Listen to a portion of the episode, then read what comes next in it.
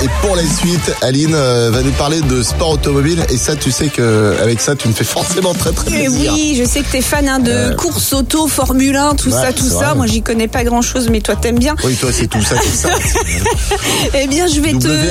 te. Poupou. je vais te parler de- d'un sport auto qui a la cote en Angleterre, Mm. mais c'est un peu particulier à ton avis. Qu'est-ce qu'il y a Qu'est-ce qu'il a de particulier ce championnat Euh, les voitures roulent sur deux roues. Non. Alors, elles en ont quatre au départ, mais à Ah. la fin, bah, ça se peut qu'elles finissent avec deux roues.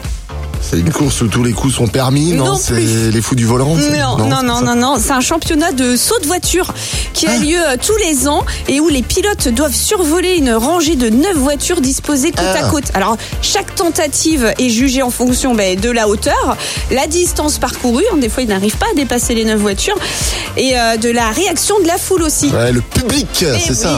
important. La- avec l'applaudimètre. C'est ça. Ah, mais c'est un truc que j'aimerais trop faire, ça.